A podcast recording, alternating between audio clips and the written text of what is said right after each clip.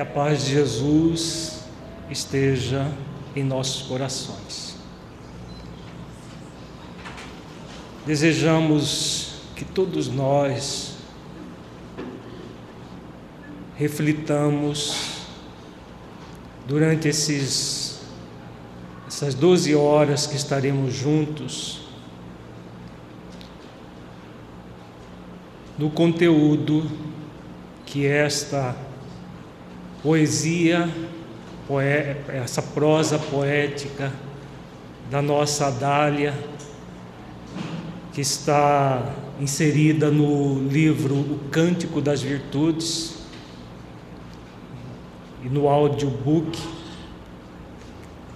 correspondente, que aborda a questão da culpa e a necessidade que todos temos de trabalhar continuamente pela autoconsciência, pelo conhecimento de nós mesmos, nos permitindo o direito de errar para aprender, desenvolvendo o auto perdão, que é uma virtude como todas as demais proativa. Como veremos no nosso seminário, é uma virtude que se movimenta dentro de nós, como nos diz a belíssima mensagem do Espírito Adália, quando nós sentimos o amor divino em nós. Quando nós temos a ilusão de que Deus só ama os perfeitos, os sábios, nós sentimos, nos sentimos abandonados. E muitas vezes nos retiramos nesse fundo do poço que a mentora coloca na sua mensagem. E não é só uma frase de efeito, o fundo do poço são vales, grutas, poços, infectos, imundos, que existem na dimensão espiritual, onde se encontram milhões de espíritos desencarnados que, ao invés de desenvolver em si mesmo as leis divinas, tentaram afrontá-las e por isso mergulharam nesse poço escuro da culpa que se permite a autopunição e a punição daqueles que se colocam injustamente como justiceiros na dimensão espiritual é uma realidade ainda, aqueles que participam de reuniões mediúnicas sabem disso. As obras que tratam dos processos obsessivos abordam a questão, principalmente as obras de Manuel Filomeno de Miranda, dessa realidade ainda existente na dimensão espiritual em nosso planeta, dos seres que se culpam violentamente ao invés de trilhar o caminho da reparação. No nosso trabalho, nós faremos um, um seminário vivencial, diferente dos que costumamos oferecer aqui no, nos seminários do projeto Espiritizar. Quem participou do seminário no final do ano passado, Diretrizes Seguras para Desenvolver Autoconsciência, primeira parte, e em janeiro, a segunda parte, é aquele mesmo processo. Nós vamos ter seis, este seminário dividido em seis partes. Cada parte nós refletiremos uma questão atinente ao processo de culpa da autoconsciência e do auto-perdão. As duas virtudes que transmutam a culpa são a autoconsciência e o auto-perdão. Então, nós vamos trabalhar basicamente refletindo sobre essas virtudes. Estarmos conscientes de nós mesmos, sermos conscientes e todo o trabalho vai ser eminentemente reflexivo. No nosso primeiro encontro, nós trabalharemos o que é e qual a origem da culpa. O objetivo desta atividade é refletir sobre o que é a culpa e como ela se origina em nós mesmos. Vamos fechar os olhos. Entre em contato com você mesmo em essência, buscando sentir-se um espírito imortal em evolução.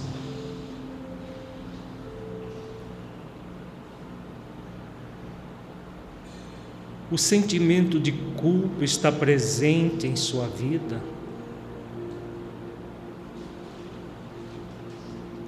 Como você o sente.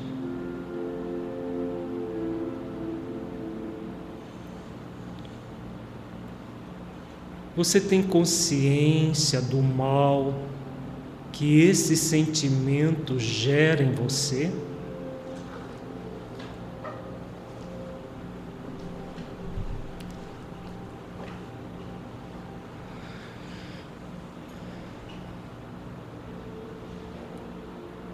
Em você uma ansiedade de consciência que lhe gera um estado autopunitivo.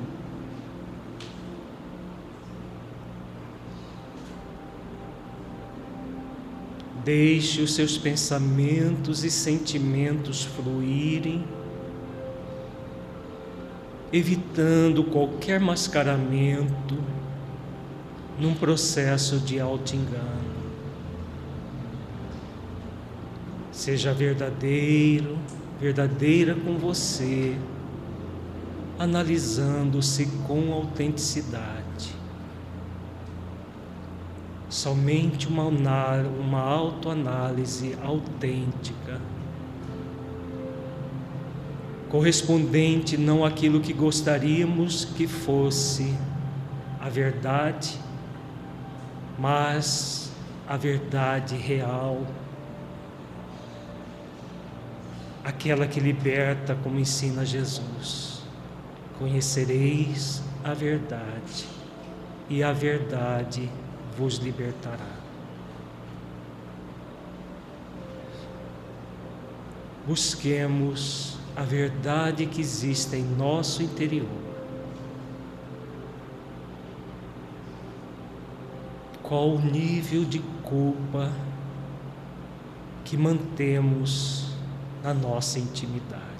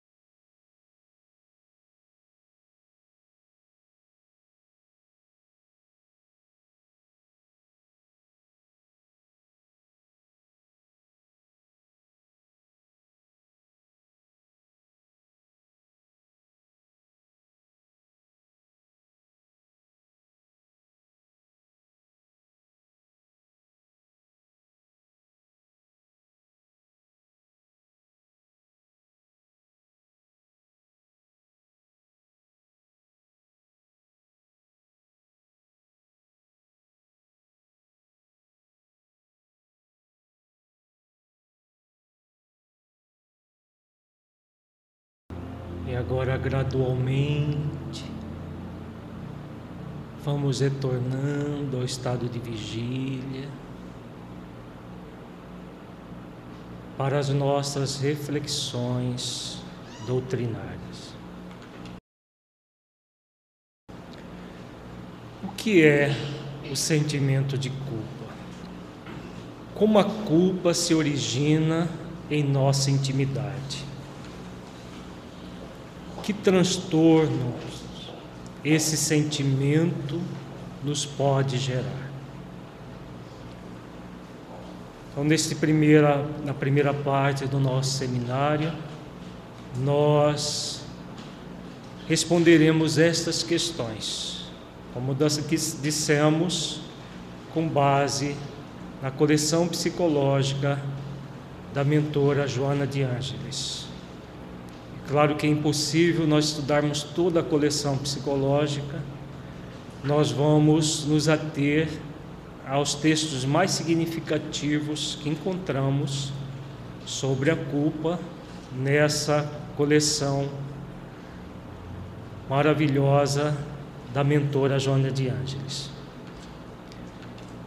Nós vamos começar refletindo com o livro O Despertar do Espírito nas páginas 42 e 43.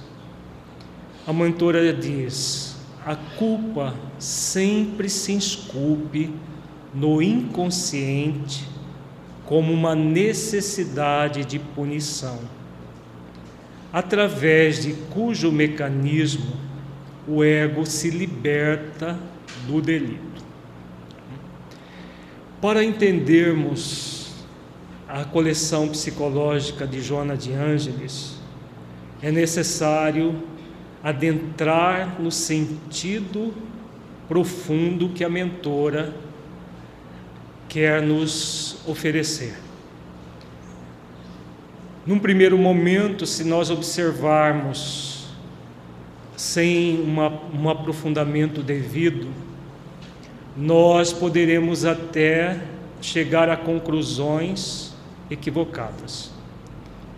Porque não é uma leitura fácil, é uma leitura que pede de nós reflexões profundas. E como uma tendência à preguiça mental para refletir, a maioria passa os olhos no texto. Poucos aqueles que refletem em profundidade e as entrelinhas do que a mentora está querendo dizer. À primeira vista, esse parágrafo dá a impressão de que quando a pessoa se culpa, ela se liberta do delito. Se ela se culpar e se punir, ela está se libertando. Mas não é isso que a mentora está querendo dizer aqui. Na verdade, todo o processo de libertação que passa pelo ego não é uma libertação, é uma falsa libertação. Então a pessoa conectada com o seu ego, ela pensa que se liberta se culpando e se punindo. Pensa. Mas na verdade, ela estará aprofundando no problema, como nós veremos ao longo do nosso seminário, em outros textos que vão esclarecer mais propriamente esta questão. Então, não há uma libertação real, há uma pseudo-libertação. Então, quando a pessoa entra nesse movimento, ela acredita que ela está se quitando perante a vida, porque afinal ela sofre muito, coitada, né? Porque é um movimento que tem muito a ver com a autopiedade, como nós vamos ver. Então ela se, ela se pune, sofre por essa punição e se coloca como uma coitada diante da vida por estar sofrendo tanto. E acha que esse sofrimento está libertando-a de todo a, toda a situação que gerou a culpa. É um, um movimento auto-ilusório em si mesmo. Vamos prosseguir que vamos entender melhor. Originada na conceituação ancestral de pecado, herança atávica do pecado original, que seria a desobediência de Adão e Eva, os arquétipos ancestrais do ser humano, a respeito da árvore da sabedoria do bem e do mal, tem sido através do processo da evolução um agente cruel punitivo que vem desequilibrando o seu mecanismo psicológico. Então, qual é a origem na sociedade ocidental da culpa? É o famoso pecado original. O pecado, entre aspas, cometido por Adão e Eva, que motivou a expulsão do paraíso, que na verdade é apenas um símbolo contido na Bíblia, no Velho Testamento, que aborda em realidade o exílio dos capelinos que saíram do seu planeta de origem, que estavam numa fase de transição de planeta de expiações e provas para mundo de regeneração, e por questões espirituais evolutivas não poderiam continuar evoluindo ali naquele planeta que estava mudando de categoria. E foi deliberado que eles seriam exilados na terra. Isso há milhares de anos atrás. Emmanuel, no livro A Caminho da Luz, coloca toda a história ligada a essa mitologia. E ele diz que os capelinos vindo para a terra passar essas tradições verbalmente ao longo de milhares de anos, que posteriormente, quando a escrita foi dominada e todo o processo cultural foi desenvolvido, porque eles chegaram aqui quando a terra ainda estava na época das cavernas, então não havia nem escrita, nem linguagem, tudo foi construído pelos próprios capelinos aqui na terra. E esse símbolo ficou lá como a expulsão do paraíso. Que, que paraíso é esse? Na verdade, o planeta de origem, que comparativamente com a Terra era um verdadeiro paraíso, comparativamente falando, porque a Terra estava na transição de primitivo para iniciar a sua fase de expiações e provas. Então ele já tinha o conhecimento do bem e do mal, exatamente por não quererem realizar o bem no limite das forças, que é uma determinação divina para todos nós, sabendo que o bem é para ser realizado dentro dessa questão do limite das forças e não dispostos a realizar esse bem, o que, foi deliberado? Que eles viessem para um planeta em que tudo precisaria ser construído para que eles pudessem, nesse, é, nessa situação expiatória, aprender a valorizar o bem. Então, isso que aconteceu há milhares de anos atrás aqui na Terra, é, com os capelinos, é a mesma coisa que está acontecendo na transição planetária do nosso planeta, que está exatamente na mesma fase que aquele planeta que vieram os capelinos. E aqueles que não se dispuserem a realizar o bem no limite das forças, inclui aí as pessoas preguiçosas, neutras, que querem só fazer uma coisinha aqui acolá e acham que é assim, que é assim mesmo. O que vai acontecer? Exílio do planeta Terra para um planeta semelhante à Terra há milhares e milhares de anos atrás. Então, é esse é essa o, é esse o chamado pecado original, que foi o erro de não ter realizado o bem no limite das forças.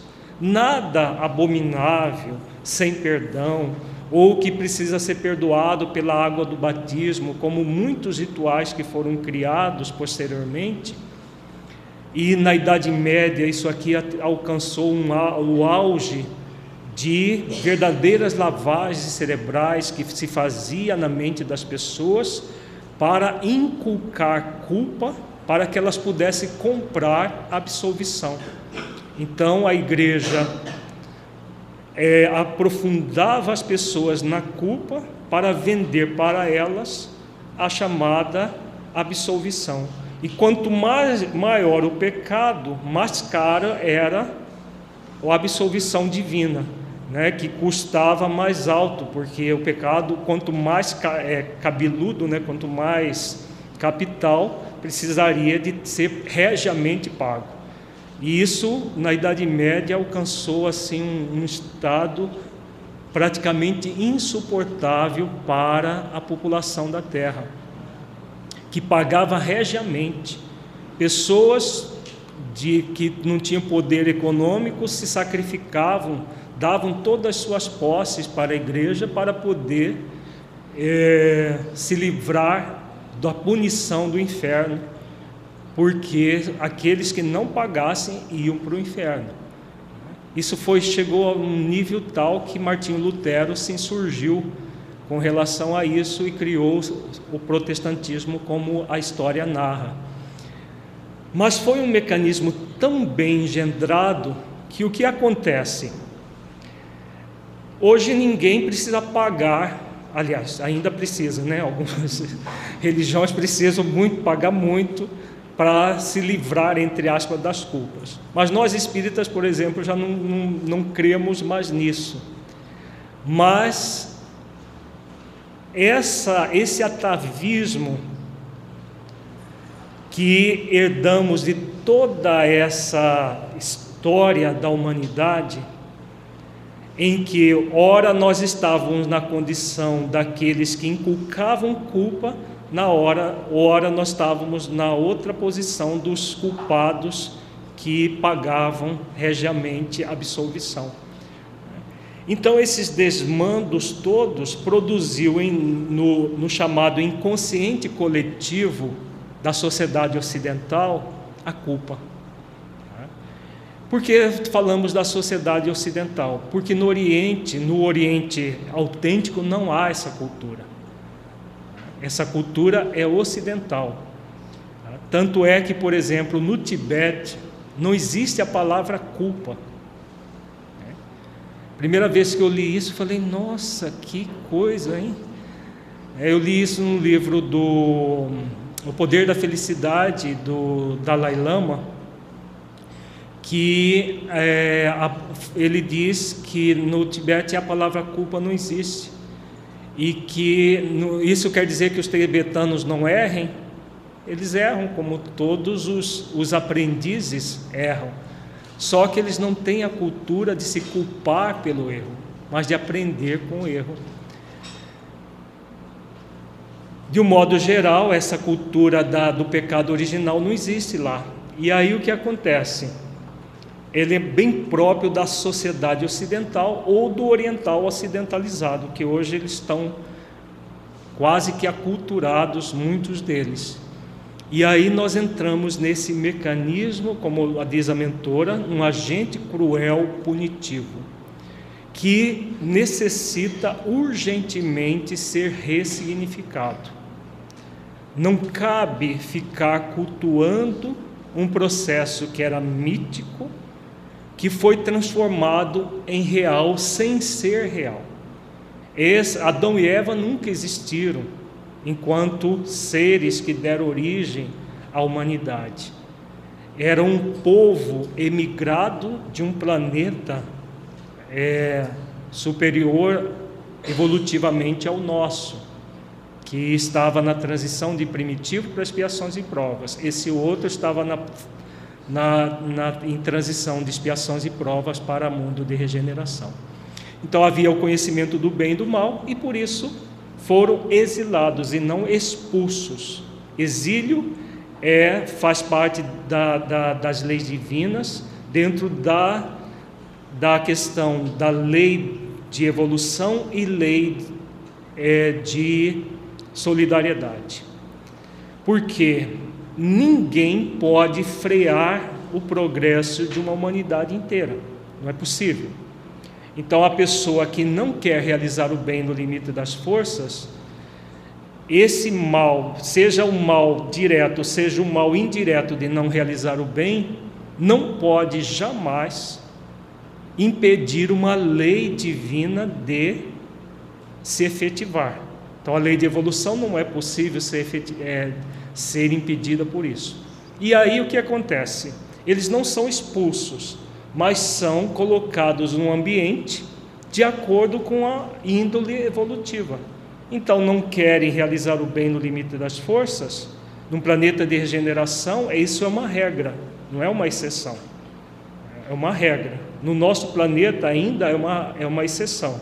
No planeta de regeneração não há, é, é, passa a ser regra. Então, aqueles que não querem obedecer à regra, o que, que vão, o que, que é natural, sejam colocados num ambiente onde tudo está por fazer, a vida está focada na sobrevivência.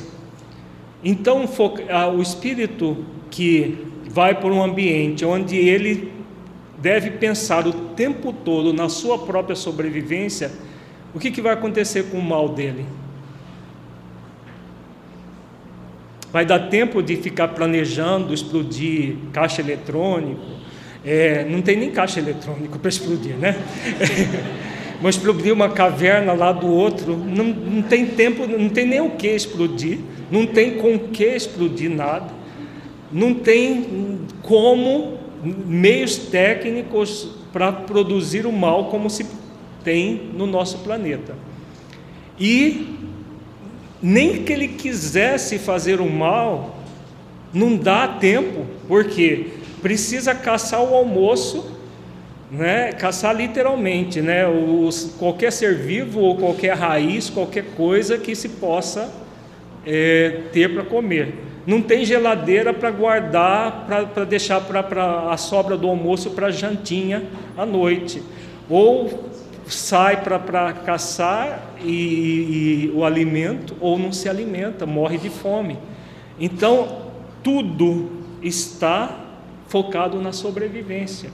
Então, o que, que vai acontecendo com o mal? Pela, é, pela lei de evolução, a pessoa vai utilizando a sua inteligência para realizar primeiro o próprio bem, depois o bem da coletividade. Então, isso é a lei do, de evolução. A lei de solidariedade entra que os, os, os espíritos que ainda estão numa fase primitiva, ao receber essa população de espíritos mais inteligentes, ainda não moralizados, mas mais inteligentes, mais capazes, acabam aprendendo com eles e todos crescem em conjunto. Então, lei de evolução, lei de solidariedade, e o exílio não é uma punição como se pensa, mas como um convite à reeducação do espírito. Então é dessa forma que nós devemos ver o pecado original e não da forma atávica. Nós sabemos que nós espíritas, no nível do saber, já dominamos essa questão. Já sabemos que Adão e Eva é um mito, é, é uma linguagem simbólica da Bíblia. Tudo isso que nós falamos, acho que a maioria dos espíritas sabem disso. Mas no nível do sentir, nós ainda nos comportamos como aqueles ignorantes lá da Idade Média, que havia lavagem cerebral na mente deles para que eles se sentissem culpados e pudessem comprar a absolvição. Como que o espírita hoje compra absolvição, gente?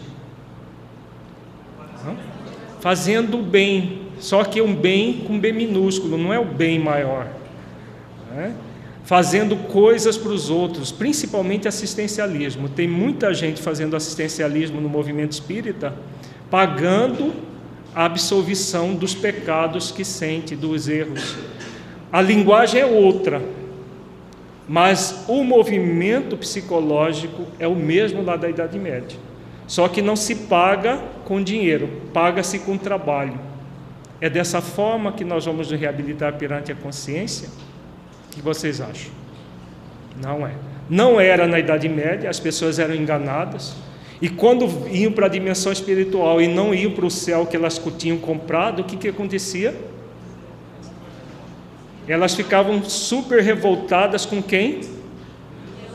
Com Deus e com Jesus, porque tudo isso era feito com, em nome de Deus e em nome de Jesus. Elas não ficavam revoltadas com os sacerdotes falsos que inculcavam isso na mente delas, ficavam revoltados com Deus e com Jesus. O que, que vai acontecer com os espíritas que pensam que se compra é, absolvição ou lugares nas colônias espirituais, tipo o nosso lar e outras, com coisas que se faz ao outro?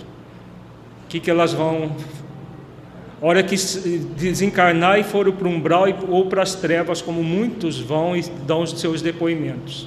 O que vai acontecer? Ah, vão ficar revoltados e acharam que foram enganados. Claro, tem muitos pseudo-sábios que enganam mesmo aqueles que querem ser enganados, mas a realidade é bem outra e tem sido trabalhado intensamente no movimento espírita, mas muitos ainda continuam querendo ser enganados. Se a ameaça do exílio não seria uma cobrança, para muitos sim, inclusive muitos pseudo-sábios têm é, focado nisso. Existem muitos livros de pseudo-sábios hoje na literatura é, é, que foca a transição planetária. E a forma como é colocada lá é uma forma punitiva, em que aqueles que não fizerem vão ser punidos. O que Joana de Ângeles, por exemplo, aborda sobre a questão, o que Filomeno de Miranda aborda sobre a questão, o próprio Emmanuel, eles colocam de uma forma é, não de ameaça, mas de alerta?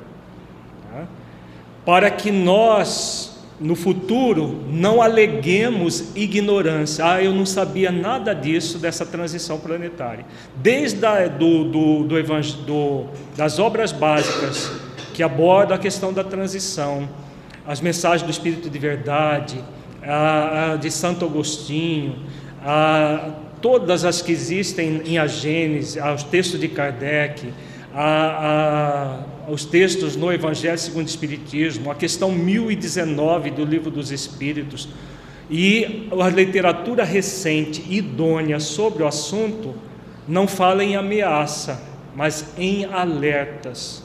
Por quê? Nós não precisamos ser exilados. O exílio é para aqueles que permanecerem rebeldes. A ameaça seria se fosse: olha, você tem que fazer isso, porque senão você vai ser exilado. Ninguém tem que fazer nada. Por quê? Não é por obrigação que nós vamos permanecer na terra, é por consciência de si. Então a consciência é o quê?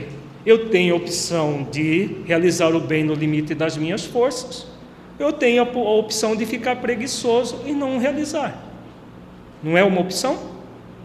Né? São duas opções: realizar o bem no limite das forças e não fazer nada ou fazer uma coisinha aqui só para disfarçar minha, minha ansiedade e consciência. Não posso fazer isso? Posso. Me convém fazer isso? O que todos os benfeitores têm falado, desde o livro dos Espíritos, que aborda a questão na, na, na, na questão 1019, até as obras mais recentes como transição planetária, despertar de uma nova era, o amanhecer de uma nova era, aborda exatamente isso. Nós temos a opção de não fazer nada, mas temos a opção de realizar o bem no limite das forças. E se realizarmos, que bom para nós. Nós mereceremos permanecer aqui. Se não, nós iremos para um planeta de acordo com a nossa é, a, a nossa índole no momento. Isso vai ser é, é, é algo ameaçador, punitivo? Não. É simplesmente uma realidade.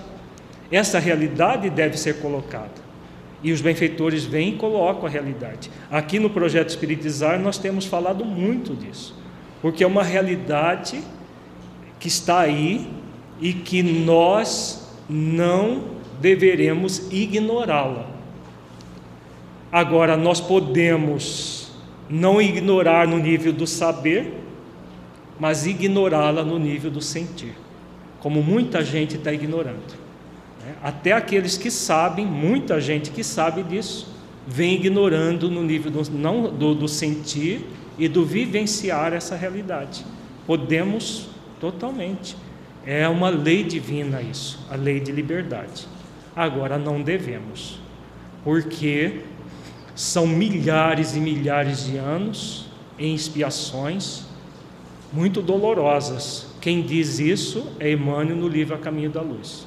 Então, quem quiser saber como que é, né? Porque às vezes a pessoa fica curiosa, ah, eu acho que eu vou, eu vou cruzar os braços agora porque eu, que eu dar uma passeadinha lá no planeta primitivo, depois eu volto. Não é bem assim. Essa passeadinha dura milhares de anos, depois volta assim. Mas depois de milhares de anos de processos que não são punitivos, mas reeducativos para o espírito que não quer se educar. Desse modo, a consciência de culpa torna-se tortura lúcida ou não para o emocional, gerando tormentos que poderiam ser evitados se outros processos houverem, houvessem sido elaborados para facultar a reparação do erro. Então aqui a mentora coloca uma, um termo muito interessante: tortura lúcida. Por que tortura lúcida? Existe tortura é, que não é lúcida, uma tortura sem sentido? Existe uma tortura com sentido? Se a tortura é algo negativo, não é? Porque ela diz tortura lúcida. Quando a pessoa se culpa e se pune, acreditando que está liberando a sua consciência do equívoco, ela não acredita que ela está no momento de lucidez? O que vocês acham? Que aquilo é perfeitamente lúcido Bom, se ela já, está sofrendo, uai, não é o sofrimento que liberta? É? Não é. Não é o sofrimento que liberta. Aí que está a questão. A pessoa acredita que ao sofrer, liberta-se. Mas se não é o sofrimento que liberta, é o amor que liberta. Então, esse movimento que parece ser lúcido, não é, não tem nada de lucidez.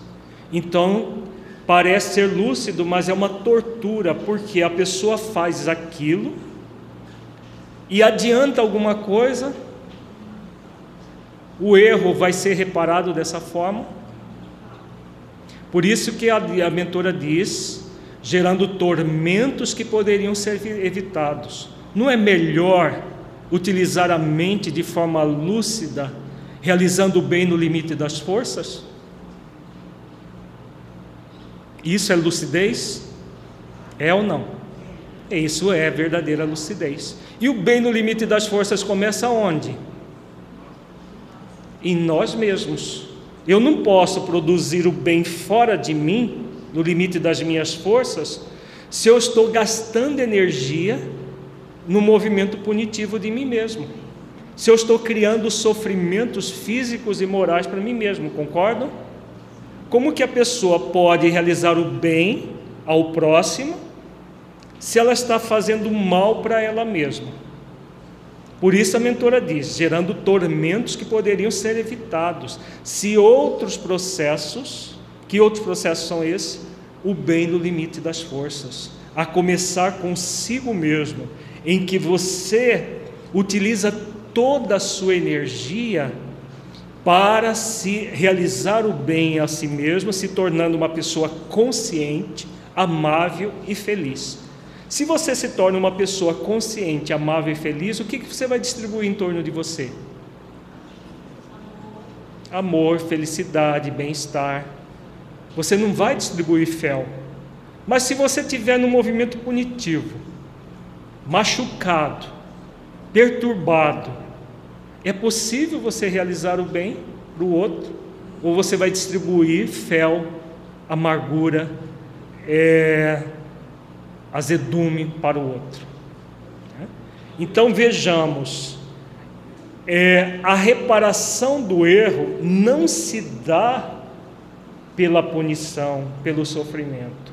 A reparação do erro só vai acontecer quando nós realizamos o bem no limite das forças, a começar por nós mesmos. Ah, o Mateus faz a pergunta se a tortura lúcida é um, é, vem do movimento egóico e não do ser essencial. É exatamente isso. É, o ego pensa que se torturando vai se libertar, se punindo vai se libertar, mas é pura ilusão, porque esse movimento inibe o ser, e se inibe o ser, ele não vai realizar o bem que deveria fazer. Mas a pessoa acredita nisso, mesmo que no nível do saber ela já saiba que não é bem isso, porque nós temos trabalhado culpa não só nesse seminário, mas em todos, nós. Sempre estamos falando do assunto. Tem muita gente que já sabe aqui nesse auditório, mas o sentir no coração ainda não acontece. Por quê? Porque é um processo muito bem engendrado, é uma tortura que começou lá, atingiu o auge lá na Idade Média, mas que continua até hoje no nosso psiquismo, arraigado em nosso psiquismo. Como diz a mentora, gerando tormentos que podem ser evitados. Então, isso nós devemos, é, é a base de tudo que nós vamos trabalhar ao longo do dia de hoje e amanhã. Não basta saber que isso é uma tortura, é preciso sentir a, que é uma tortura. Aí entra o processo de autoconsciência para libertar-se dele pelo alto perdão. Poderíamos dizer que é uma lucidez não consciencial, na verdade é uma aparente lucidez. A palavra lúcida aqui está é, no sentido de que é, parece um processo lúcido, mas não é. Isso é muito comum na mentora Joana de Anjos. Ela coloca determinados é, conceitos que é necessário nós entendermos o significado dele, porque senão a gente entra em, em num processo desinformativo para nós mesmos. Se fosse lúcido, não seria um tormento que, que poderia ser evitado, como ela diz. Então não há lucidez real, é uma pseudo-lucidez. Vamos agora para os conflitos existenciais. No capítulo 6, que aborda ah, exatamente a culpa, a mentora diz assim: duas são as causas psicológicas da culpa. A que procede das sombras escuras do passado, da consciência que se, se sente responsável por males que haja praticado em relação a outrem, e a que tem sua origem na infância, como decorrência da educação que é ministrada. Aqui a mentora está fazendo a distinção já da culpa, saindo daquela questão atávica do, da, dos motivos religiosos deturpados, é a, a culpa procedente do nosso passado espiritual, de delitos cometidos no nosso passado, e como a cultura da culpa ainda é muito forte na nossa sociedade, nós entramos nesse movimento com muita intensidade. E outra possibilidade proveniente da, da infância. Vamos estudar primeiro a, a possibilidade número um, como ela, ela coloca aqui. A culpa é resultado da raiva que alguém sente contra si mesmo, voltada para dentro, em forma de sensação de algo que foi feito erradamente. Então, vejamos: raiva contra si mesmo. Por que, que a pessoa sente raiva de si mesma quando pratica um erro? Perfeccionismo. O perfeccionismo é, é o culto à perfeição. Então, como ela cultua a perfeição, o que, que vai acontecer? Todas as vezes que ela erra, ou com que outra pessoa erra. A, a raiva, a culpa é consequente a essa raiva. Ela tem raiva dela mesma por ter errado e tem raiva dos outros porque os outros erraram. Tá? E aí, dessa, dessa raiva consigo mesma, se não for trabalhada, vai aprofundando o processo. Tem gente que chega ao ódio contra si mesmo, um ódio intenso, que já é a raiva potencializada.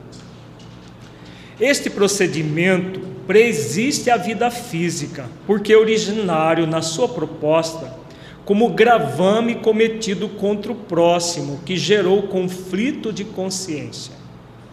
Então vejamos, existem pessoas que têm uma culpa tão grande, tão grande, que não cabe numa existência essa culpa. Crianças que se sentem culpadas, jovens que se sentem culpados, muito culpados.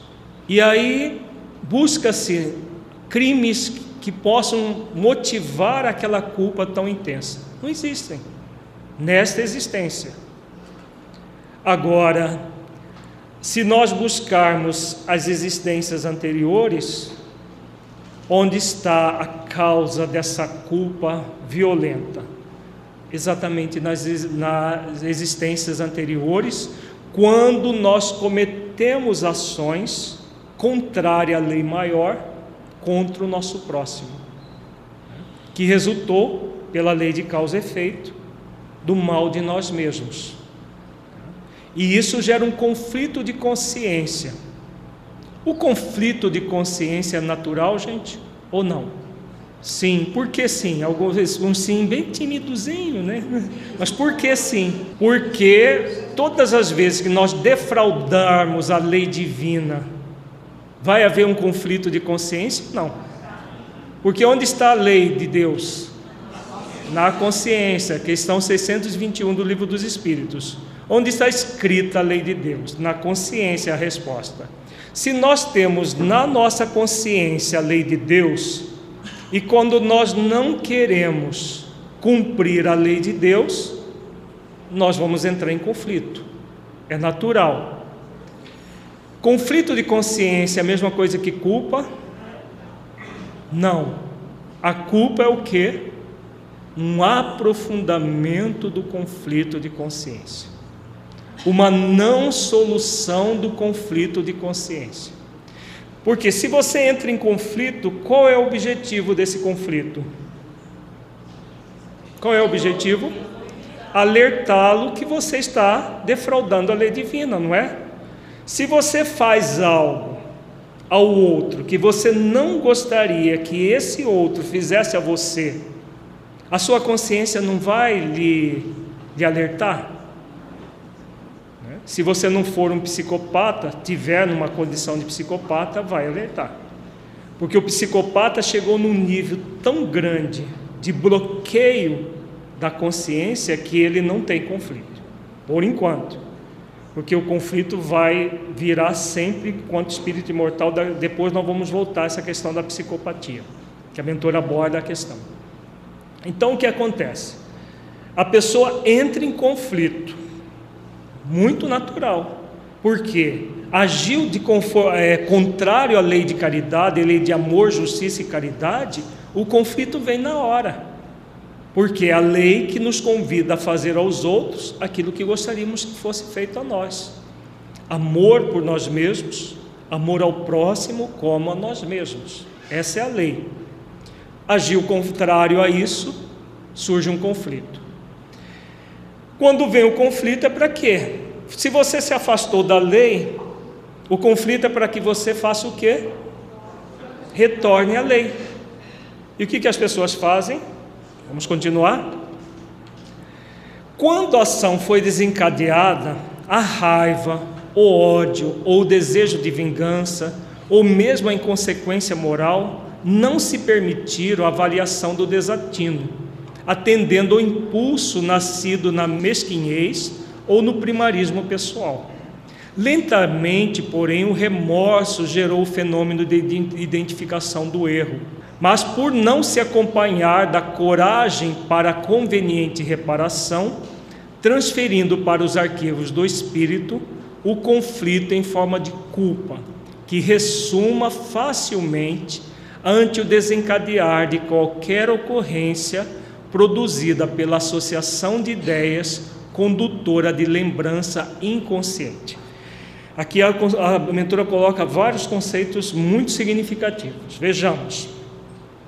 Primeira coisa que surge é o conflito de consciência. O conflito de consciência não é negativo. Ele é um alerta da consciência para que você retorne aquilo que gera a paz de consciência, que é o cumprimento das leis divinas. Mas o que faz a pessoa? Como ela diz aqui, ela acha que é assim mesmo. Não está doendo nela, né? Quando você faz mal ao outro, dói na gente? Num primeiro momento, dói na consciência, porque lá no fundo, no fundo, a pessoa entra num conflito. Mas o que faz a maioria?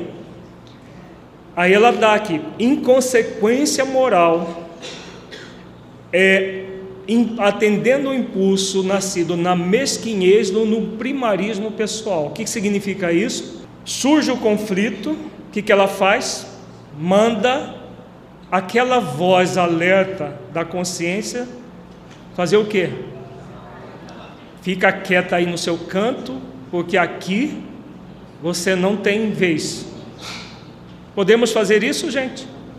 Ixi! Já fizemos muitas vezes isso, né? E aí qual é a causa disso? A inconsequência moral, o impulso nascido na mesquinhez, o que importa sou eu. Se eu estiver bem, que se dane os outros, isso é mesquinhez. O primarismo pessoal, a pessoa, primeiro eu, segundo eu, terceiro eu. Se sobrar alguma coisa é para os meus. E aí ela se fecha nisso. O que, que aconteceu com a lei divina na consciência dela?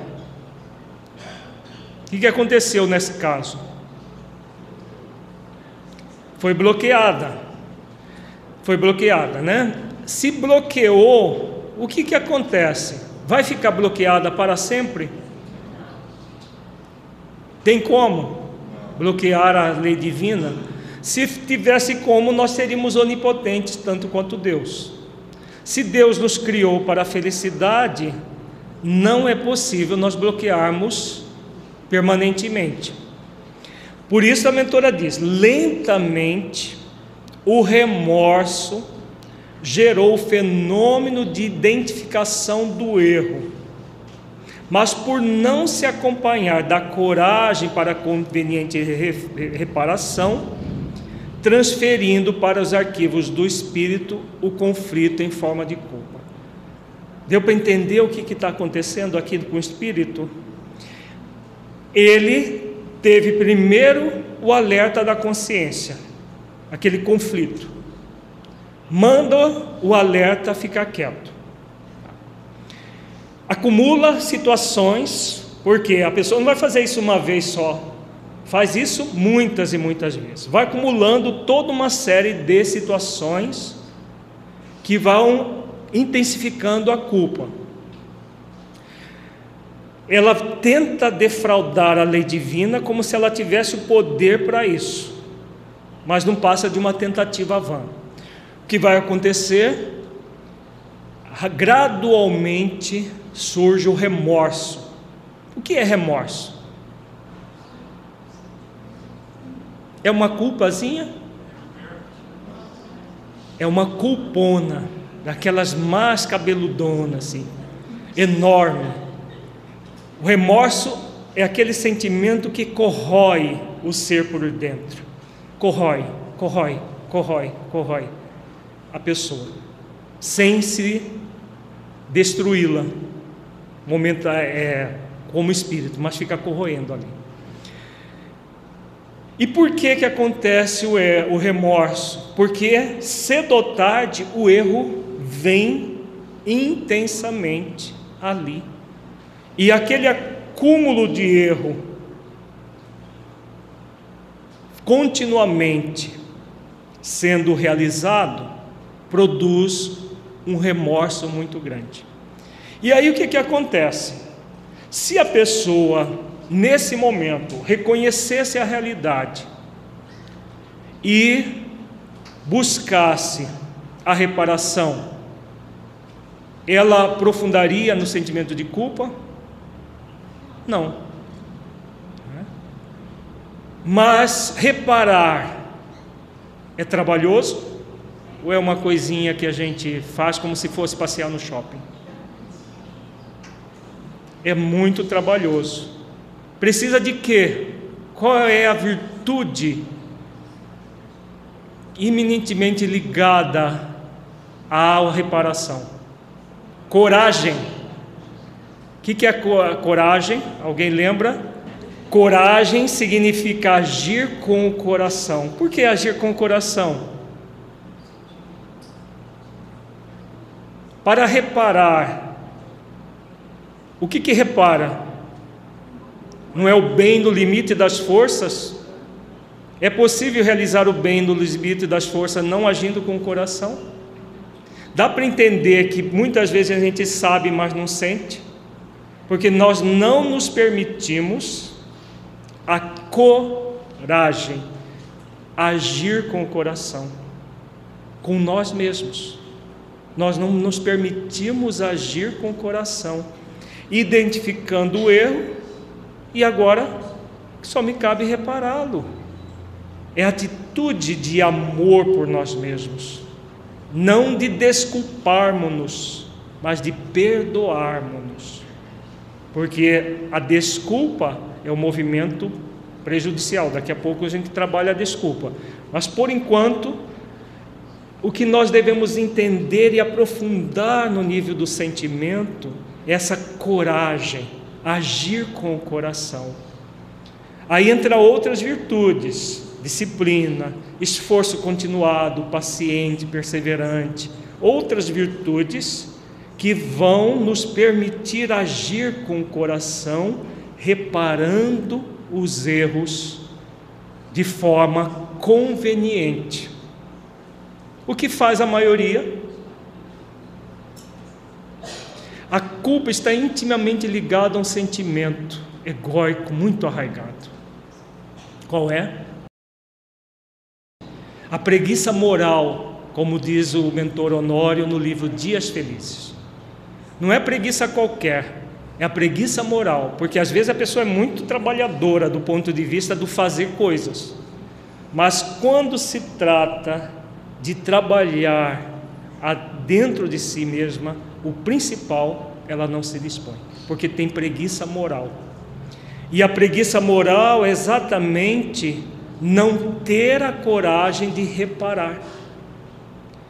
Como há aquele, aquela falsa lucidez do ego, não é mais fácil reparar sofrendo? Eu só sofro aqui e pronto, estou tá liberto. Deu para entender a falsa lucidez? Por que, que é falsa? Aquela lucidez que nós estávamos trabalhando agora há pouco. É falsa porque a pessoa pensa que é de uma forma fácil que ela vai reparar a consciência. Por isso é ilusório o, o processo. Para reparar é necessário uma coragem para conveniente reparação. A reparação é você fazer exatamente o contrário daquilo que você fez. Se você tirou a vida de pessoas, você vai dar a vida. Se você enlouqueceu pessoas, você vai auxiliar pessoas a se tornarem lúcidas.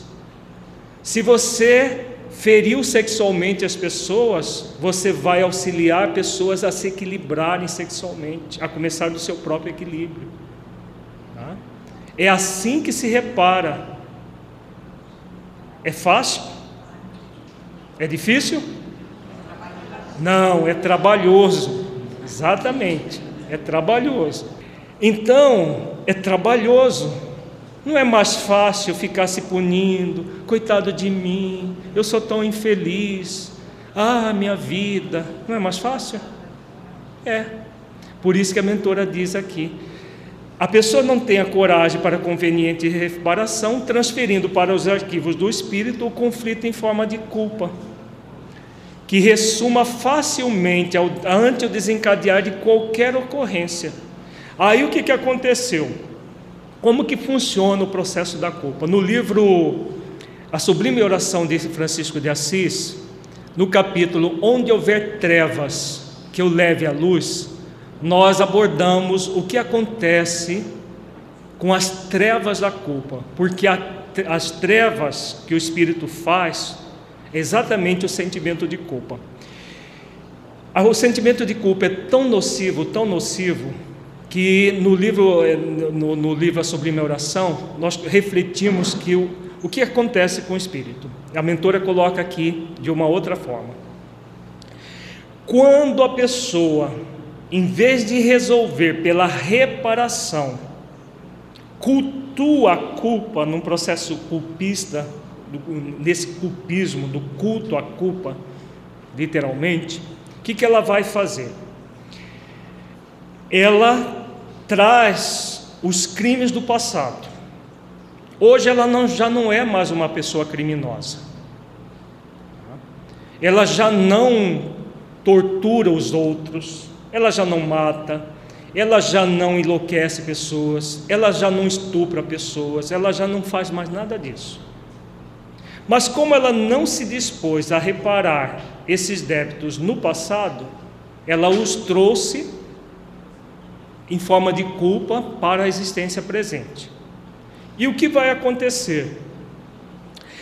Qualquer ação equivocada que ela produzir, por menor que seja, por associação das ideias, de ideias condutora de uma lembrança inconsciente ou subconsciente, ela não se lembra dos fatos que geraram a culpa ela sente a culpa intensa dentro de si mesma.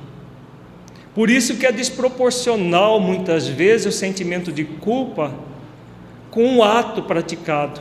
Mas só isso aqui você está com toda essa culpa é porque reverbera dentro dela os séculos, os milênios de ações contrárias à lei de amor, justiça e caridade que ela não teve a coragem de reparar ainda.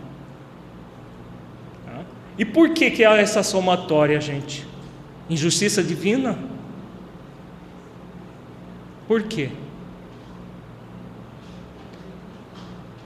Nós vamos nos libertar de um processo simplesmente pelo, com base em desejo ou em trabalho árduo? Esforço continuado, disciplinado, paciente e perseverança. É natural que reverbere. Por quê? Não houve coragem de reparação. Eu vou simplesmente me livrar só porque foi na existência anterior ou nas existências anteriores? Não. Eu só vou me libertar quando aconteceu o que, gente?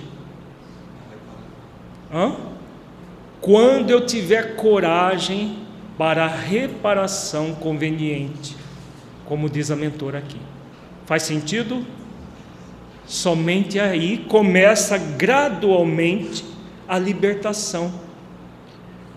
Coragem, agir com o coração, me acolher amorosamente. Se eu me acolho amorosamente, agindo com o coração, eu já começo a me libertar das trevas da culpa. Ficou claro? Faz sentido isso? Se a culpa é, é consequente ao sentimento de raiva e de preguiça, não. Na verdade, a raiva e a preguiça fazem com que você mantenha a culpa. A raiva é um sentimento de ódio contra você mesmo. Já é o resultado da culpa. A culpa é resultado de você defraudar as leis divinas e não ter a coragem de reparar. Aí a pessoa entra em culpa ela fica no movimento de preguiça moral Né? Não é que a, a culpa seja resultado da preguiça, a manutenção da culpa. Por quê? Primeiro surge o conflito de consciência. O conflito de consciência é culpa? Nós vimos agora mesmo. Não é. Ainda não é. Se houver, não houver preguiça, o que, que vai acontecer, Adriano? A reparação é imediata. Se você reparou, é assim que funciona a vida. Você comete um equívoco, repara, aprende com ele repara. A lei divina é assim, porque Deus, Deus nos criou simples e ignorantes, então o erro faz parte da nossa vida. Se, se nós tivéssemos sempre esse movimento corajoso e disciplinado, trabalhador, com base na lei do trabalho, nós não entraríamos em culpa. Nós não alimentaríamos a culpa que trazemos. Mas o que faz a maioria? Por preguiça moral, aí alimenta o, a, a, a, o movimento contrário à lei divina. E se ela alimenta o movimento contrário à lei divina, aí ela vai aprofundar, chegando ao remorso, à intensificação da culpa dentro dela mesma. Quando isso ocorre, o indivíduo experimenta insopitável angústia e procura recurso de autopunição como mecanismo libertador para a consciência responsável pelo delito que ninguém conhece, mas se lhe encontra íncito no mapa das realizações pessoais, portanto intransferível. Então o que vai acontecer? A pessoa sente uma angústia enorme, por quê? ela continua contrariando a lei de amor, só que não mais para os outros, para ela mesma. Isso é extremamente angustiante, gera uma inquietude interna muito grande. E com essa inquietude, o que faz a pessoa? Busca o recurso da autopunição. Então, se eu sofrer, eu vou me libertar desse, dessa angústia toda. É aquela falsa lucidez que já trabalhávamos agora há pouco. Então ela pensa isso e fica lá se punindo, se punindo, se punindo. Por quê?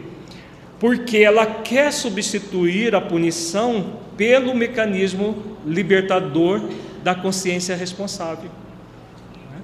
Ela quer substituir como se fosse a libertação que é fruto somente da consciência responsável ser realizada via autopunição.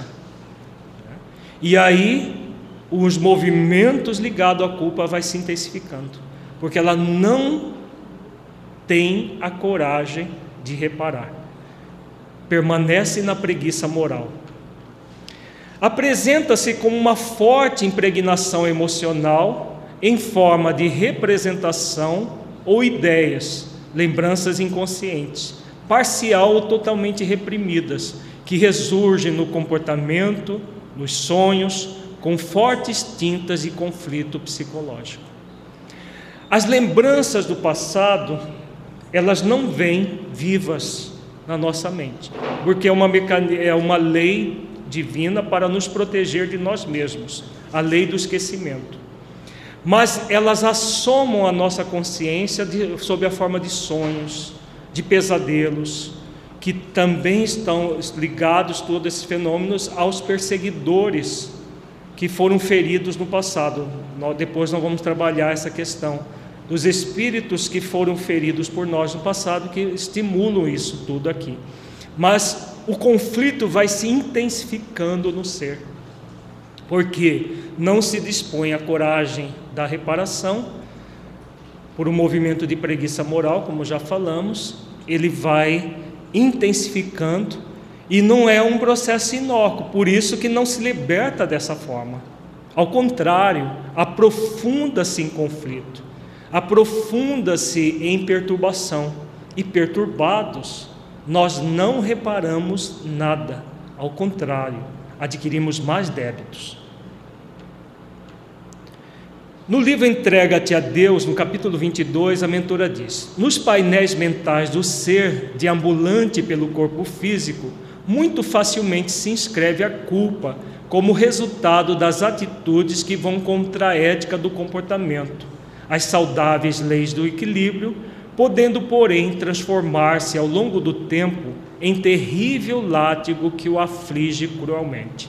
Aqui a mentora fala das leis do equilíbrio, são as leis divinas. Já comentamos sobre isso. Estando as leis de Deus íncitas na consciência, conforme acentuaram os mentores da humanidade ao sábio codificador do Espiritismo, Allan Kardec, é natural que tudo quanto lhe viola a harmonia ou a dilata passa a gravitar-lhe em órbita com os efeitos defluentes da qualidade de que se reveste. Então, tudo isso nós já comentamos, é o movimento do espírito tentar contrariar a lei divina. Quando ele tenta isso, ele cria todo o mecanismo produtor da culpa. Então, como que acontece isso? Então, nós vamos colocar aqui aquela tríade que a mentora a, a Dália nos ensinou. Nós temos diante da vida o eu, espírito imortal, o espírito imortal em evolução, temos as leis divinas e Deus, criador de tudo, Criador de nós mesmos e das leis. Cabe a nós a entrega a Deus e às leis, e a ação desenvolvendo virtudes no espírito imortal. Por que, que a culpa é tão forte ainda na nossa sociedade? Dá para entender, gente? Depois de tudo isso que nós já refletimos, por que, que ainda é tão forte? Tem a questão atávicas de milênios de processos de culto à culpa. Mas não é só isso. Por quê? O passado, ele não é determinante, ele é coadjuvante. O que é determinante na nossa vida? As nossas ações no passado ou no presente? As ações no do presente, essas que são determinantes. Porque essas nós podemos mudar a qualquer momento, não podemos? A forma como nós atuamos no presente, nós podemos atuar, é, mudar a qualquer momento. O passado nós não temos como mudar. Então já passou, já houve esses milênios de, é, de culpismo. Então não temos como mudar esse passado. O que, nós temos? Mudar o presente.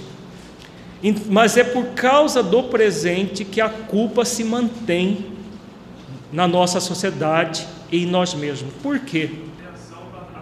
A preguiça na ação do espírito. Por quê? A entrega é um processo aparentemente passivo. A entrega é entregar a Deus e as leis. Como que se entrega as leis? desenvolvendo virtudes no espírito imortal. Né?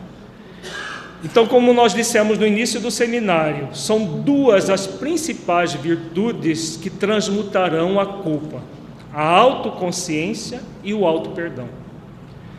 Só para trabalhar a autoconsciência, nós fizemos dois módulos de estudo reflexivo, dois encontros de uma hora e meia. Significa que é uma virtude assim simplesinha da gente conseguir? Não. Muito esforço, muita dedicação, muito trabalho conosco. Dá para entender por que, que a culpa ainda é muito frequente? Preguiça moral, novamente.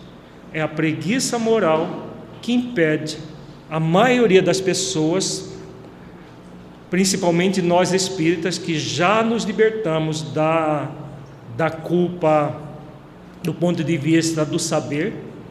Na doutrina espírita não se inculca a culpa. O que nós vemos sempre as pessoas fazendo ameaças e coisas, mas é porque são pessoas que ainda trazem os seus ranços do passado para dentro do movimento espírita, não é da doutrina isso. Ela nos ensina a sermos responsáveis. Então, se a doutrina espírita já nos ensina, ela tem já 150 e poucos anos, o que, que nos impede de nos libertar? Exatamente a preguiça de trabalhar as virtudes do espírito imortal. Tomemos consciência disso, dessa verdade, para não ficar mentindo para nós mesmos. Porque muitas vezes nós encontramos pessoas e dizem: Ah, mas é mais forte do que eu essa culpa. Né? Como que pode um sentimento que nós mesmos criamos ser mais forte que nós? Não é mais forte que nós. É que a preguiça moral é tão forte em nós que é mais fácil permanecer cultuando os sentimentos negativos do que fazer esforço de libertação. Essa é a verdade. Então, assumamos primeiro a verdade conosco. Se a gente mente que é para nós, ah, é mais forte do que eu, se é mais forte do que eu, coitado de mim, eu não posso fazer nada. Agora, se nós assumimos a verdade, a verdade nos liberta. A mentira nos escraviza. Então, a realidade é essa. Por que, que a culpa se mantém em nossa sociedade, em nós mesmos? Porque nós cultuamos a preguiça moral em vez de cultivar a coragem de reparar. Em vez de agir com o coração, nós agimos egoicamente contra nós mesmos. Então é preciso tomar tento e mudar essa realidade. Então, na culpa, nós teremos, fazendo um resumo do que nós vimos até agora, quatro movimentos básicos, três principais e um acessório. O primeiro movimento da culpa diante dos erros, afrontando as leis divinas, vai ser de auto-julgamento. Eu não devia ter feito isso, mas eu fiz. Então a pessoa se julga.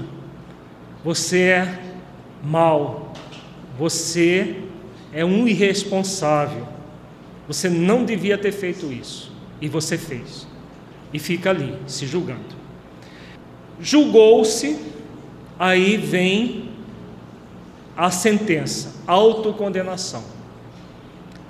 Você precisa sofrer para se livrar dessa culpa, desse, desse erro.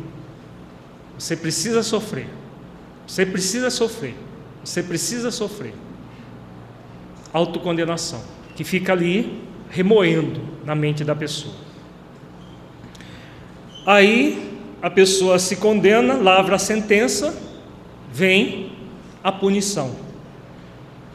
Então você vai sofrer um câncer, você vai sofrer uma doença autoimune, você vai sofrer moralmente uma depressão daquelas violenta para você colocar você numa no fundo de uma cama e ficar ali imprestável.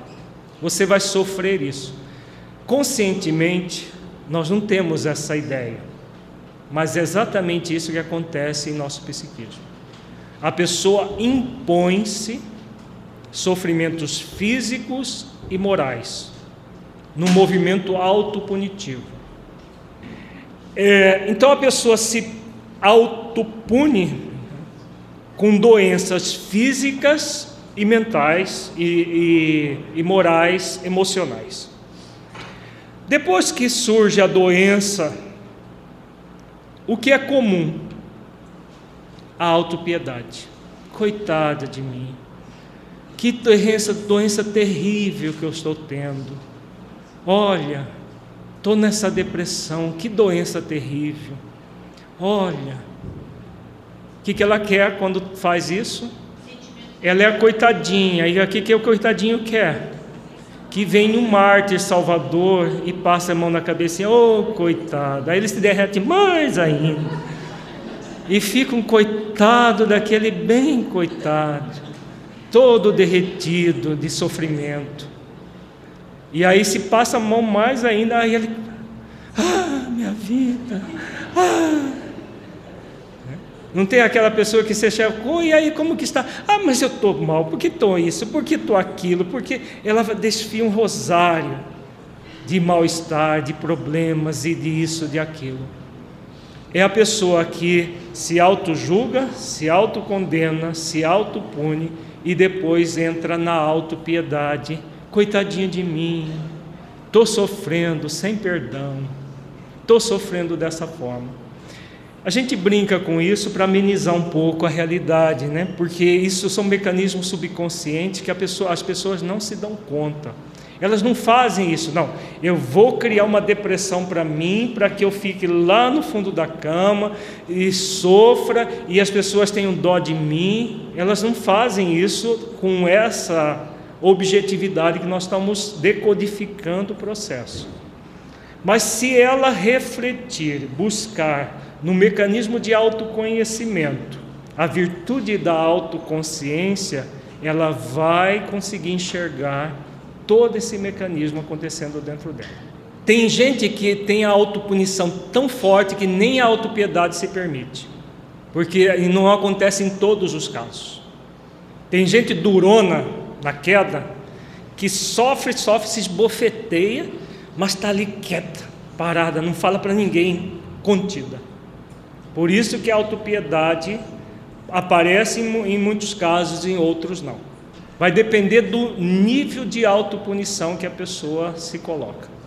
Então, tudo isso é um movimento de pseudo-responsabilidade, em que está embutido a rebeldia do espírito com ele mesmo, o perfeccionismo, o orgulho, o desamor perante a vida. Ao longo do seminário, nós vamos trabalhar todas essas esses sentimentos egóicos e as virtudes que os transmutam. Analisaremos a seguir a culpa que tem origem na infância, como decorrência da educação que é ministrada. Vejamos, a, a, essa culpa proveniente da infância, na verdade, ela se associa a outra proveniente do passado, porque aquelas culpas intensas, elas não se originam só na educação, na má educação. Às vezes o espírito teve uma boa educação e mesmo assim mantém a culpa. Ou outras vezes ele já traz as matrizes do passado e tem uma educação castradora, aí ele inculca a culpa. Outras vezes ele não traz uma matriz de, de, de crimes do passado, mas tem uma educação castradora e aí desenvolve um processo de culpa, só que não tão intenso quanto esses que reverberam na, no, intensamente no espírito. Então vamos ver essa questão da culpa pela má educação dentro da família. Na segunda hipótese, a má formação educacional, especialmente quando impede a criança de desenvolver a identidade, conspira para a instalação da culpa. Então vejamos o que, que impede a criança de desenvolver a própria identidade. Isso tem mecanismos ligados à má educação recebida principalmente pelos pais. Normalmente, exige-se que o educando seja parcial e adulador, concordando com as ideias dos adultos, pais e educadores, que estabelece os parâmetros da sua conduta sem ter em vista a sua espontaneidade, a sua liberdade de pensamento, a sua visão da existência humana em desenvolvimento e formação.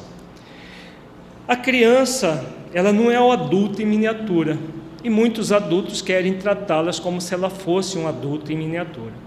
Então, o que, que ela é? Ela é um ser espontâneo que traz as suas matrizes do passado, as matrizes boas e equivocadas do seu passado, e tem é, nessa nova encarnação um objetivo de se educar frente à vida, ser educada pelos pais, pelos educadores nas escolas, que se fossem bem educados, não gerariam problema algum. Mas como nós somos mal, ah, nós ainda, melhor corrigindo, nós ainda estamos mal educados, pais e educadores mal educados, porque nós recebemos isso do, dos nossos pais, que por sua vez receberam dos avós e assim sucessivamente. O que, que acontece? nós muitas vezes castramos a espontaneidade da criança, inculcamos na criança esse movimento que a mentora coloca aqui, parcial e adulador. A criança tem que adular os adultos para conseguir não ser punida pelos adultos. Continuemos aqui com as reflexões. É de lamentar-se que as crianças sejam manipuladas por genitores e professores quando frustrados que lhes transmite a própria insegurança, esculpindo-lhes comportamentos que a si mesmo se agrada, em detrimento do que é de melhor para o aprendiz. Então, em vez de refletir o que é melhor para a criança, Os adultos querem o melhor para eles. Então, aquela mãe castradora, toda prepotente, onipotente, o que, que ela quer? Uma criança boazinha, quietinha, paradinha, toda inha ali, do jeito dela. Né?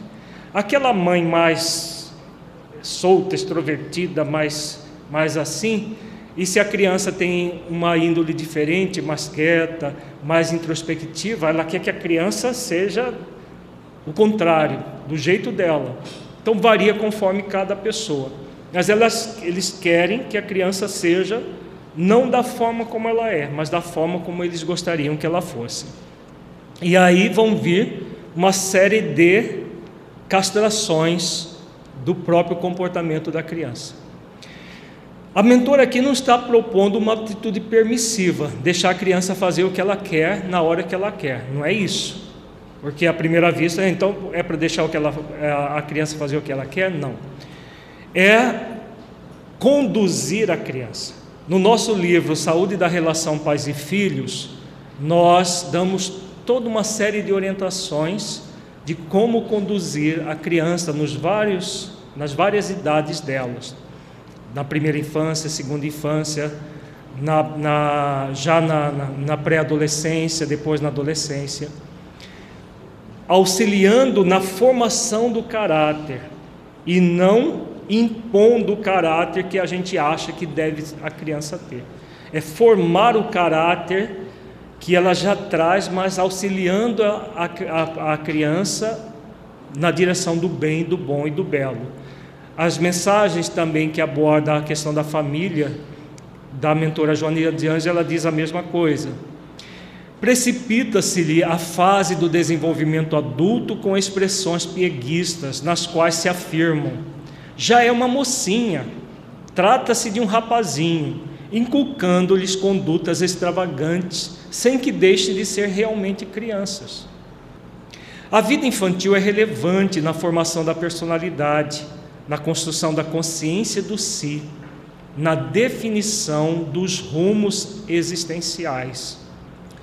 A conduta dos adultos grava no educando a forma de ser ou de parecer, de conviver ou de agradar, de conquistar ou de utilizar-se, dando surgimento quase sempre, quando não correta, a inúmeros conflitos, a diversas culpas.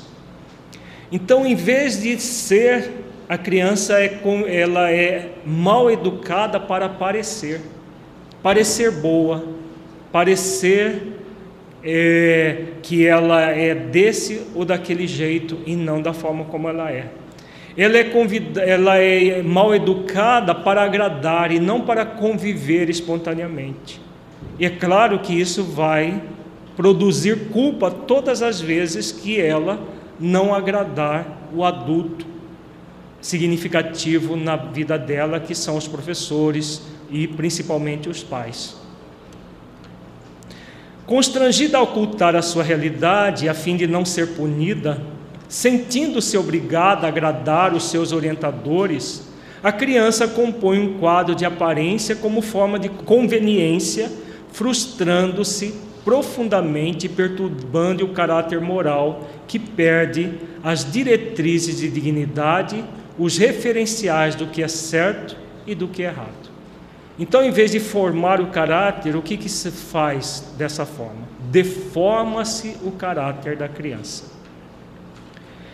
Essa má educação é imposta para que os educandos sejam bons meninos e boas meninas, o que equivale dizer que atendo sempre aos interesses dos adultos, não os contrariando, não os desobedecendo.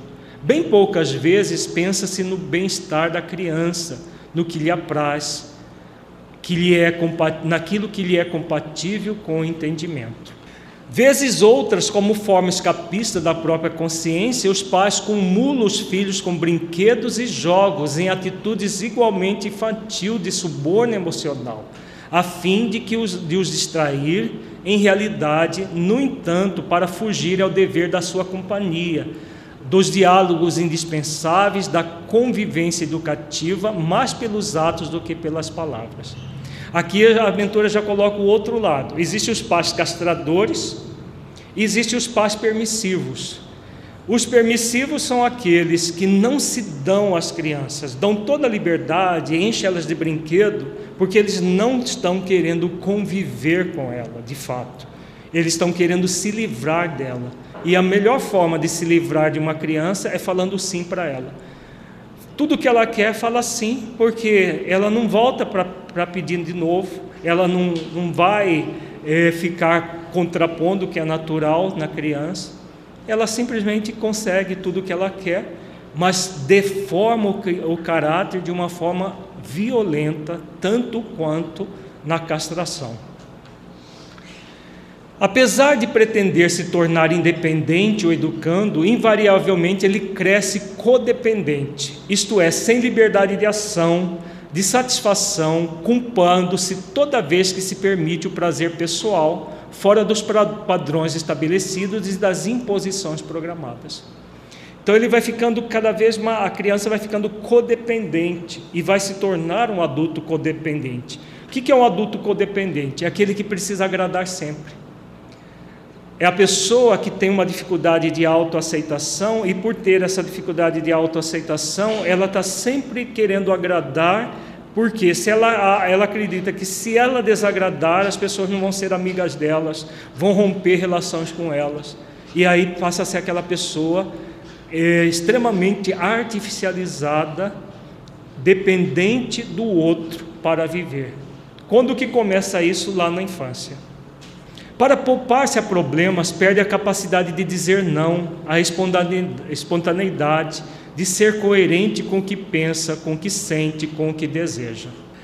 Não poucas vezes a criança é punida quando se opõe, quando externa o seu pensamento, quando se nega, alterando a maneira de ser, a fim de evitar-se os sofrimentos.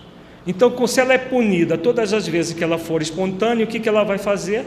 Ela vai se conter para evitar sofrimento. Hoje já até é ilegal aplicar-se é, punições físicas nas crianças.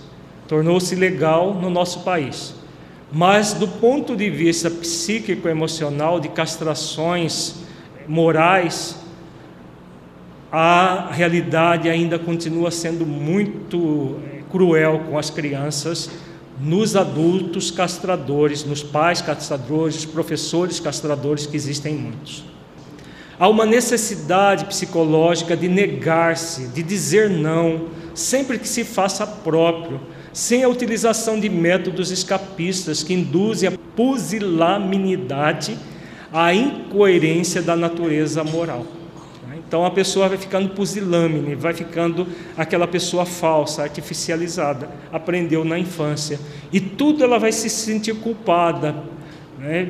Quando traz os, os compromissos do passado, isso se intensifica de uma forma absurda. Não se pode concordar com tudo e, ipso facto, omitir-se de dizer o que se pensa, de negar-se, de ser-se autêntico Certamente a maneira de expressar a opinião é que se torna relevante, evitando-se a agressividade na resposta negativa, a prepotência na maneira de traduzir o pensamento oposto. Torna-se expressivo, de certo modo, não exatamente o que se diz, mas a maneira como se enuncia a informação. Então, que a criança deve ser educada a como dizer, né? dizer não na hora que ela quer dizer não, mas um não sem agressividade, um não é, diz, colocando aquilo. E isso tudo é formativo do caráter dela e não repressivo do caráter. Esse hábito, porém, deve ser iniciado na infância, embutindo-se no comportamento do educando a coragem de ser honesto, mesmo que a preço de alguns ônus.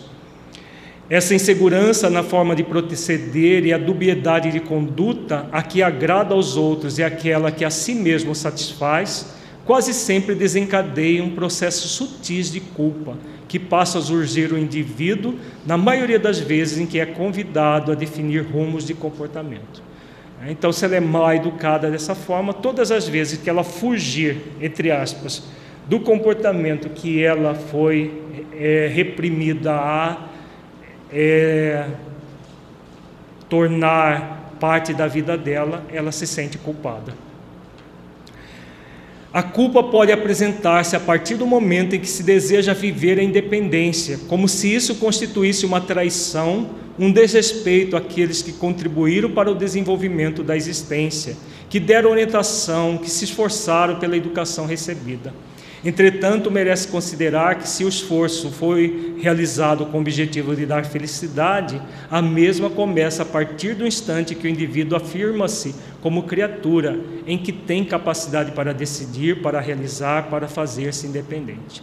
Então, vejamos: quando a pessoa se torna adulta e quer se tornar independente, muitas vezes ela se sente culpada pela, por essa independência, porque principalmente pais castradores, manipuladores, eles não criam os filhos para o mundo, como deveria ser, como diz a mentora. Eles criam filhos para que ah, estejam com eles a vida toda, principalmente auxiliando a eles no, no futuro, é, na, na, na velhice deles. Então, é aquele movimento castrador que parece que não está para o bem dele, pura enganação é para o bem do castrador, como se isso produzisse algum bem, né? como se o mal produzisse um bem. Os adultos imaturos, no entanto, diante desse comportamento, cobram pagamento pelo que fizeram, dizendo-se abandonados, queixando-se de ingratidão, provocando sentimentos injustificáveis de culpa, conduta essa manipuladora e infeliz. Então, aquela mãe que, quando os filhos crescem e querem viver as próprias vidas, oh, estou me abandonando porque eu fiz tudo por vocês e agora recebo essa ingratidão. Né?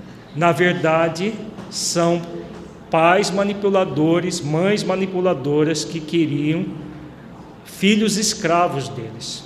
Esse método abusivo é normalmente imposto à infância propiciando que a culpa se instale quando a criança dá-se conta de que pensa diferente dos seus pais, exigindo desses educadores sabedoria para poderem diluí-la e apoiar, apoiar o que seja correto, modificando o que não esteja compatível com a educação. A culpa é algoz persistente e perigoso que merece orientação psicológica urgente conclui a mentora e essa parte que nós estudamos. O importante é saber que quando não é feita essa educação, essa culpa surge é, ou intensifica-se a culpa do passado. Vamos fazer agora a nossa avaliação reflexiva. Feche os olhos, entre em contato com você mesmo em essência buscando sentir o conteúdo estudado neste encontro.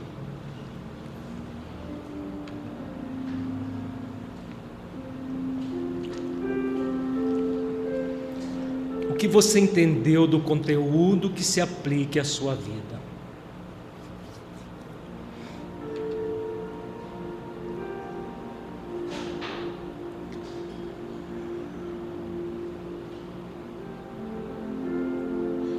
Conteúdo estudado mudou a forma como você entende a culpa? Caso positivo, que mudança foi essa?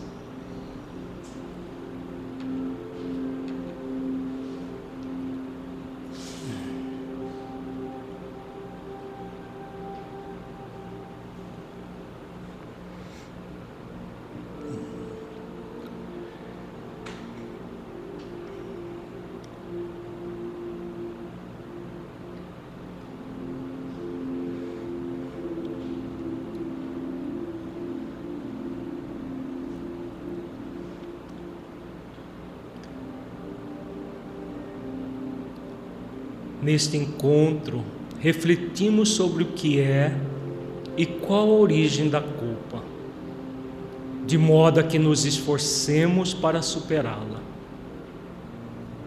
Busque sentir a possibilidade de superar completamente essa grande produtora de conflitos psicológicos. Como você a sente? como é realizar esses esforços para você.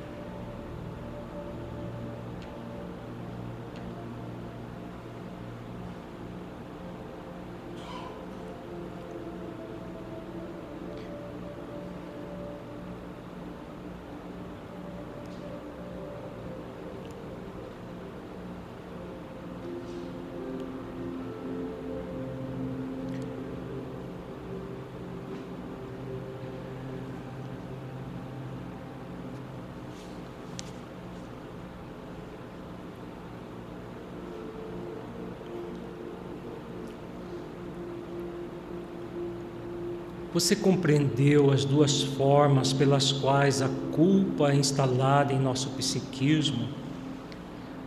A que provém do passado delituoso e a que provém da má educação na infância?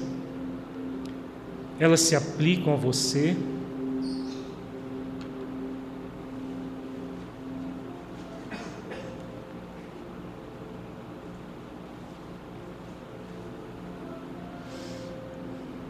Uma delas ou ambas, ou nenhuma.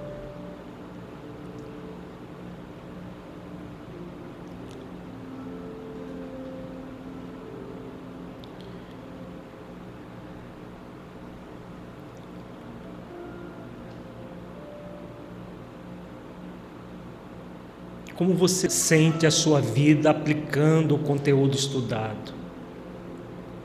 Você sente que ele pode melhorar a sua vida em sua busca de transforma, autotransformação e nas suas atividades na prática do bem?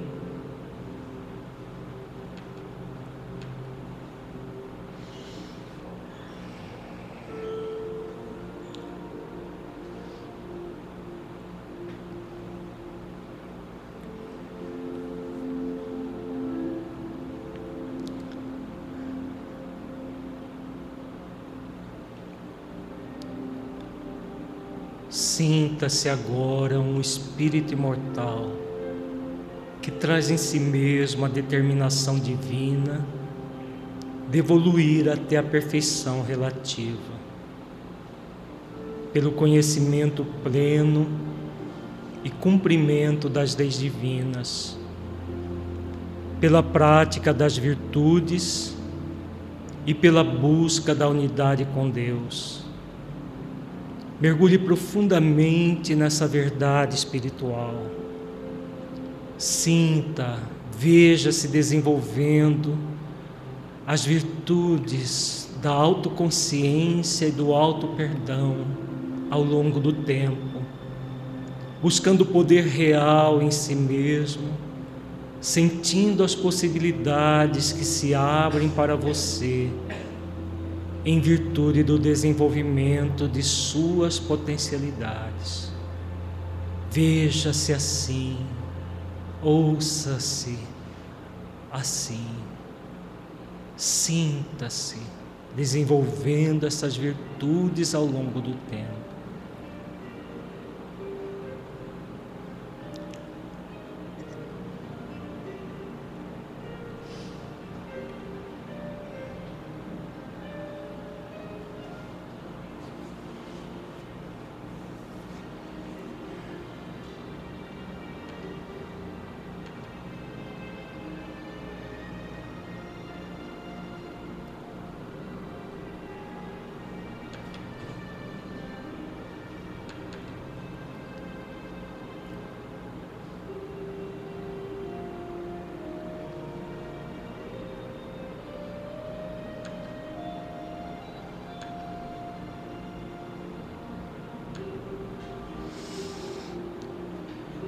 Agora, gradualmente, vá retornando ao estado de vigília, trazendo fixada na mente e do coração estas diretrizes seguras para libertar-se da.